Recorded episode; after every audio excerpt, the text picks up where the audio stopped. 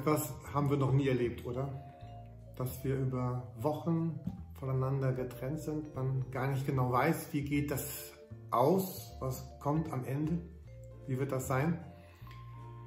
Und ich finde, gerade in, in solchen Zeiten ist dieser Bibelvers, den wir lesen in Römer 8, 28, so besonders wichtig, wo, wo Gott sagt, dass bei denen, die Gott lieben, alle Dinge zum Guten wirken werden, weil sie nach seinem Vorsatz berufen sind.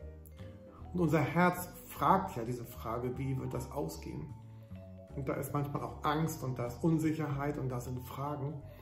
Deswegen ist es ganz wichtig, dass wir selber unserem Herzen immer genau wieder diesen Bibelvers sagen, dass bei denen, die Gott lieben, alle Dinge zum Guten ausgehen werden, zum Guten mitwirken werden. Ich möchte uns einladen zu einer Reise durch das Markus-Evangelium. Diese Reise kann 31 Tage dauern und der Gedanke ist, dass egal wo du bist und egal wer du bist, wir an jedem Tag denselben Bibelvers gemeinsam lesen. Es gibt jeden Tag ein kleines Video mit Gedanken dazu. Du findest es auf unserer Homepage, bei YouTube oder bei Telegram und du kannst auf unserer Homepage auch ein paar Fragen hinunterladen, um noch tiefer in den Text einzusteigen. Was passiert eigentlich auf dieser Reise? Vielleicht bist du jemand, der noch gar nicht mit Jesus so richtig unterwegs ist, der ein bisschen distanziert ist. Und vielleicht wirst du Jesus in diesem Lesen vom Markus-Evangelium ganz neu begegnen. Du wirst verstehen, wer er ist, wie er ist und du spürst diese Einladung, die, die Jesus an, an dein Leben sagt. Komm und lebe mit mir, sei mit mir unterwegs, folge mir nach, lass dich ganz ein. Wir werden lesen, dass Jesus genau deswegen kam, damit Menschen Gott kennen. Und vielleicht geschieht es zum ersten Mal, dass du sagst, ja Jesus, ich möchte mit dir leben. Vielleicht bist du aber auch jemand, der schon Jahre und Wochen und Monate mit Jesus Christus unterwegs ist, der sagt, ich bin Christ, ich lebe mit Jesus.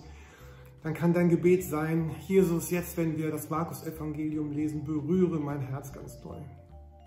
Leg etwas ganz neu hinein von, von dir, wer du bist und was du über mein Leben denkst. Manchmal ist es ja auch so, dass sich in unser Leben so Dinge einschleichen, wo wir merken, oh, ich habe eigentlich diese Freiheit, die Jesus mir einmal geschenkt hat, verloren oder ich bin noch gar nicht wirklich frei geworden.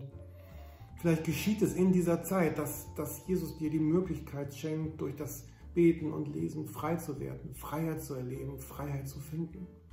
Auch heute in dem Text, den wir lesen, Markus 1, die ersten 13 Verse, geht es um dieses Versprechen, dass Jesus durch und mit dem Heiligen Geist in unser Leben hineinkommen will, ganz, ganz kräftig, ganz stark, ganz dynamisch da sein will.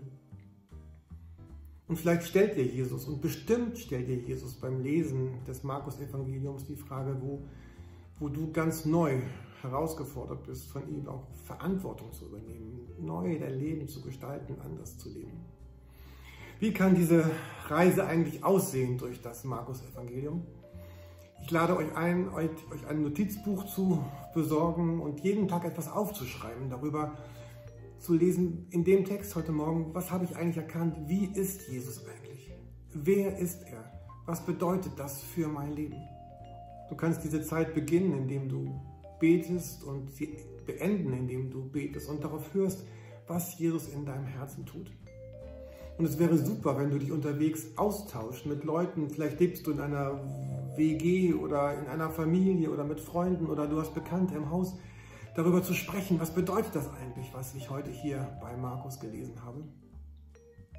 Und vielleicht magst du auch soziale Medien nutzen, wie deine WhatsApp oder Skype oder Telegram, um mit Leuten zu sprechen, was heute eigentlich passiert ist bei dir, wenn du diesen Text liest. Dies heute ist unser erstes Video. Es wird ein bisschen länger, die nächsten werden kürzer, außer am Sonntag. Dort bekommt ihr wieder ein längeres Video. Wie beginnt eigentlich das Markus-Evangelium? Wenn wir in unsere Bibel reinschauen, in Vers 1 steht dort, dies ist der Anfang des Evangeliums von Jesus Christus, dem Sohn Gottes. Und das Wort Evangelium ist nun kein Wort, was sich die Christen ausgedacht haben. Das Wort Evangelium war bekannt. Immer dann, wenn ein neuer Kaiser in Rom eingesetzt wurde, sagte man, dies ist das Evangelium dieses Kaisers. Herolde verkündigten das Evangelium des Kaisers Tiberius Augustus.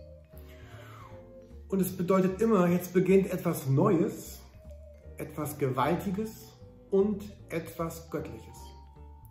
Und vielleicht kann man sich vorstellen, welche Bedeutung und welche Brisanz für die Menschen damals das hatte, als Markus jetzt sagte, dies ist das Evangelium von Jesus Christus, der der Sohn Gottes ist. Es beginnt etwas Neues, etwas Starkes und etwas wirklich Göttliches. Und Markus sagt, in den nächsten 16 Kapiteln werde ich euch genau das erklären.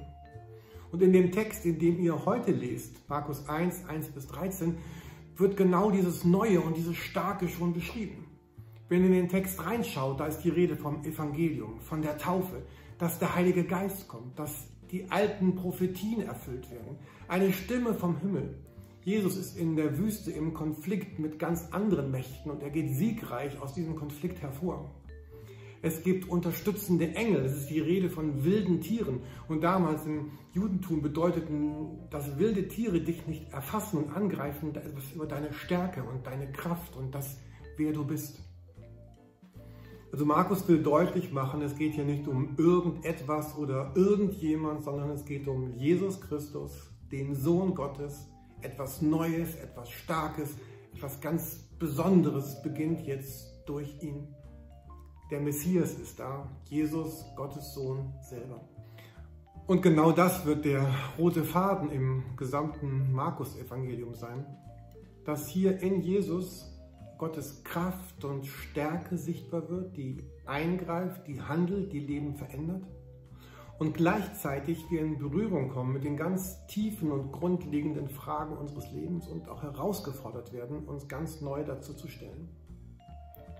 Ich wünsche euch ganz viele starke Momente im Lesen des Markus-Evangeliums und auch heute gute Erfahrungen beim Lesen von Markus 1, die Verse 1 bis 15. Übrigens, dieser Zuspruch, den der Vater Jesus bei seiner Taufe gibt, ist auch der Zuspruch, den Gott in dein Leben hineinspricht.